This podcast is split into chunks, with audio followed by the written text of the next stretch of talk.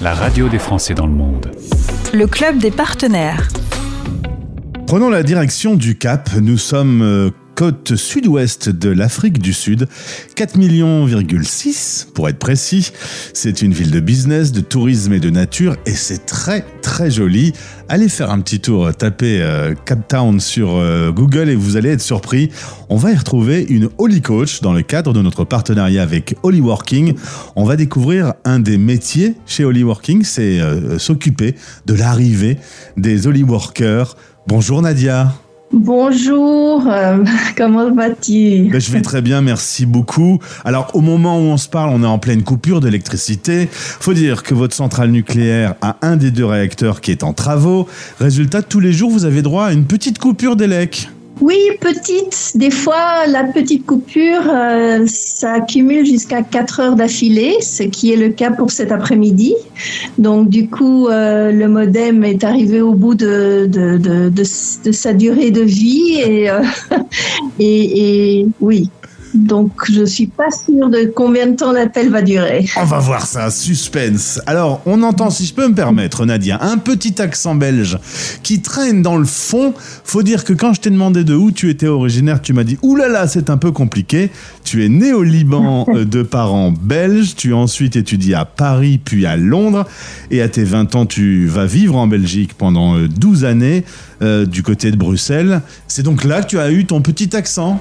Ben oui, et puis je crois aussi euh, de, vivre avec mes parents. Mes parents étaient vraiment belges purs, donc euh, je crois que malgré leur, leur vie d'expat, euh, ils ont toujours gardé leurs leur racines et, et, ils étaient très proches de, de, la culture, de leur culture. Donc certainement un petit accent belge à la maison aussi. Et d'ailleurs, petite question en passant, les frites belges te manquent pas trop quand tu es là-bas à quelques milliers de kilomètres de chez toi Mais je l'ai fait chez moi. Ah,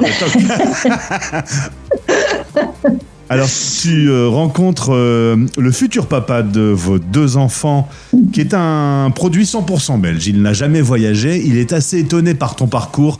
Toi qui as déjà beaucoup euh, voyagé dans le monde. En 1996, vous décidez donc de partir en Afrique du Sud avec les enfants de 3 et 5 ans.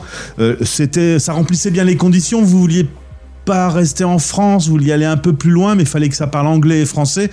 Et la map monde est tombée sur euh, Cap Town. Euh, oui, c'était vraiment euh, une, disons qu'on n'avait pas d'idée, mais ça s'est dirigé par là. On ne voulait pas aller aux États-Unis. évidemment, des, pays où on, parlait tout autre, une toute autre langue qu'on ne voulait pas apprendre à, notre âge. L'Afrique du Sud s'est ouverte et euh, enfin c'est dévoilé, je vais dire. Et euh, quand on a vu que c'était sur le même réseau horaire aussi, hein, qui est très important, c'est loin, mais on a euh, au maximum une à deux heures de, décalage euh, à certaines périodes. Au Cap, on garde toujours la même heure. On n'a peut-être pas toujours de l'électricité, mais on garde la même heure. Euh, tu m'as dit que c'était une ville assez surprenante. D'abord, c'est pas vraiment l'Afrique. Non, c'est très cosmopolite, très européanisé. Euh, il y a beaucoup d'étrangers. Euh, en tant que pays même, c'est déjà un pays où il y a 12 langues nationales officielles. Donc, euh, faut suivre là. Hein. Mais euh, donc, en ayant principalement l'anglais, l'afrikaans, qui est une sorte de hollandais. Au Cap, nous les Africains sont surtout du groupe qui s'appelle COSA. Et euh, au nord, c'est les Zoulous. Et entre ces deux-là, il y a plein d'autres petites euh, tribes hein, qui, euh, qui accumulent pour totaliser donc 12, 12 langues officielles. C'est un climat qui est aussi méditerranéen ici ce qui veut dire que ça attire beaucoup d'Européens. Et tu disais que euh, quand on se promène sur la côte, on est étonné par euh, des maisons de, de grand luxe. Euh, c'est de là où il y a une espèce de décalage entre l'Afrique et particulièrement cette ville.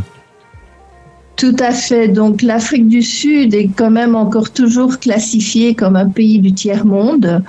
Il y a un niveau de, pauvreté qui est vraiment très grande. Et euh, mais le, décalage donc avec le, niveau de richesse euh, est, est, très large. Donc euh, c'est quand on se balade sur la côte et en ville même, c'est comme si tu étais à Saint-Tropez ou à Monaco même. Hein. C'est vraiment euh, très très chic, très euh, très luxueux, des grosses voitures et les gens vivent bien vraiment. Quand on n'est pas pauvre, on vit très bien et c'est une vie très agréable ici. Mais alors, il y a l'envers, l'envers de la pièce où il y a justement encore euh, les, les, les, retombées de l'apartheid, de la fin de l'apartheid et, euh, et et malheureusement un, symptôme d'un climat politique qui n'est pas très sain. Un dernier petit mot sur euh, votre vie euh, de famille. Il y a eu un divorce il y a 16 ans, mais vous avez tous décidé de rester euh, en Afrique du Sud, même si les enfants ont eu un peu la bougeotte comme toi tu as pu la voir. Avec leur sac à dos, ils se sont promenés en Europe, mais au final, tout le monde vit quand même aujourd'hui sur place, avec l'avantage d'avoir un passeport belge quand même, tu me disais.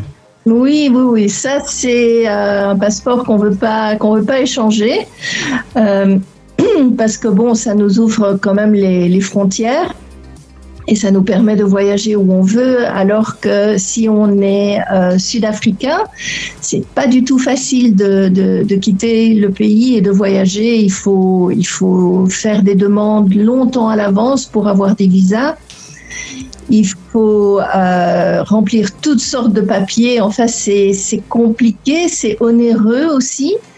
Et euh, oui, quand j'ai des amis qui, qui, qui m'annoncent qu'ils vont faire un voyage, ils s'y prennent vraiment à l'avance, tandis que nous, littéralement, on peut se dire, bah, on a, on a un mois de calme devant nous. Euh, la semaine prochaine, il y a de la place sur un vol. Prenons un billet et on tire. Quoi. Donc, de ce côté-là, c'est très facile. Nadia, parlons travail maintenant. Tu as plusieurs euh, passions, dont le coaching. Tu es life coach, tu es agent immobilier également. Et depuis quelques mois, tu es ce qu'on appelle une Holy Coach. Alors, Holy Working, on connaît le principe, c'est euh, conserver son employeur en France, mais télétravailler quelque part dans le monde. Et toi, ton rôle de Holy Coach, c'est d'accueillir les euh, petits nouveaux qui vivent l'aventure de Holy Working, de les accueillir dans la ville et d'être un peu à leur disposition s'ils ont une question pour qu'ils soient pas perdus. C'est un peu ton, ta mission?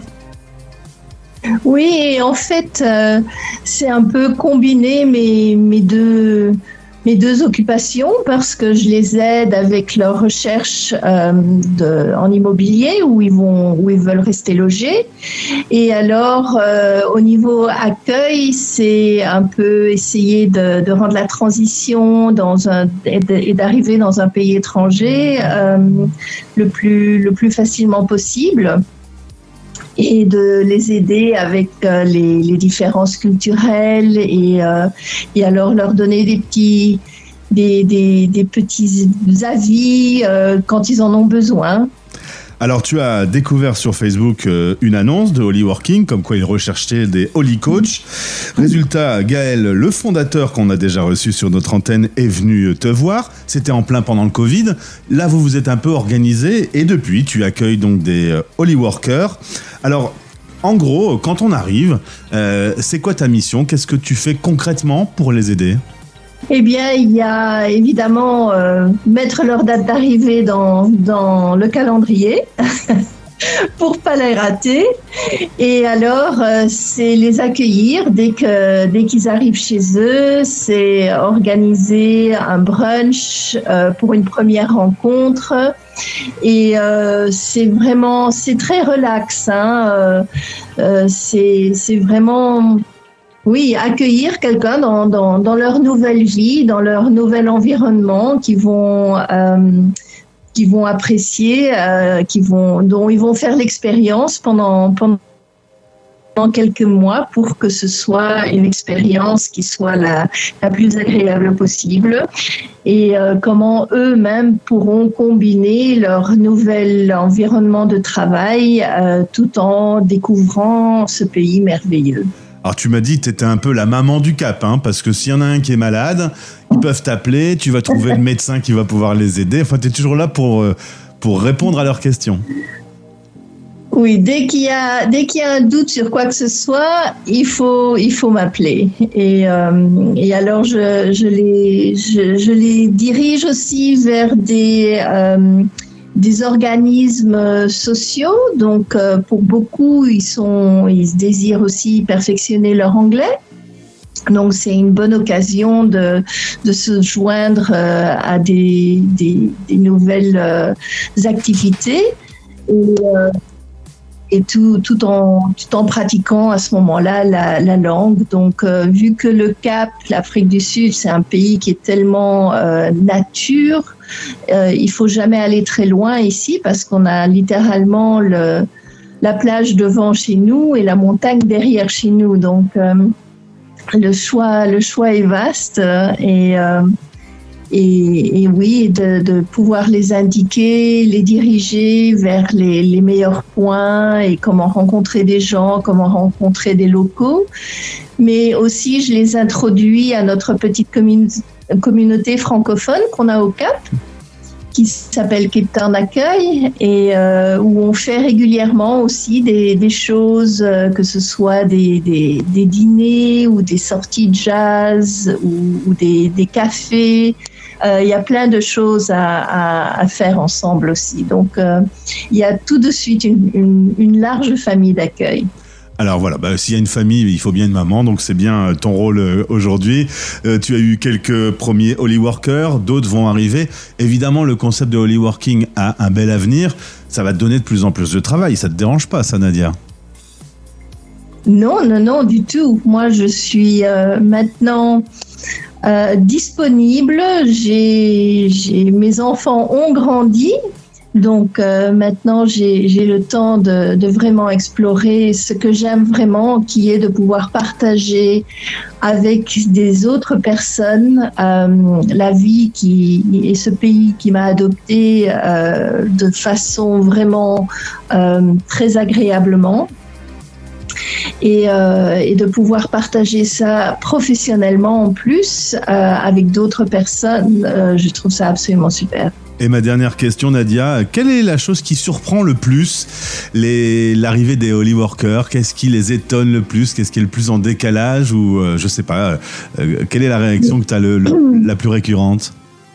Alors je crois que la réaction que j'ai le plus et pas seulement avec les holy workers, avec tout le monde que je rencontre ici qui est euh, qui n'est pas local ou qui n'habite pas ici depuis longtemps, c'est la gentillesse des gens en Afrique du Sud.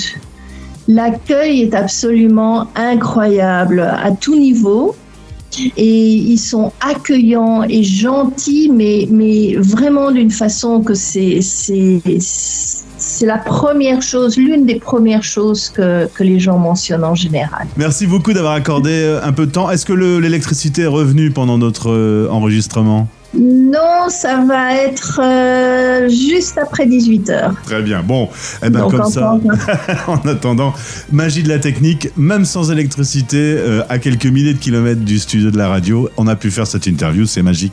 Merci Nadia. C'était le Club des partenaires. La radio des Français dans le monde.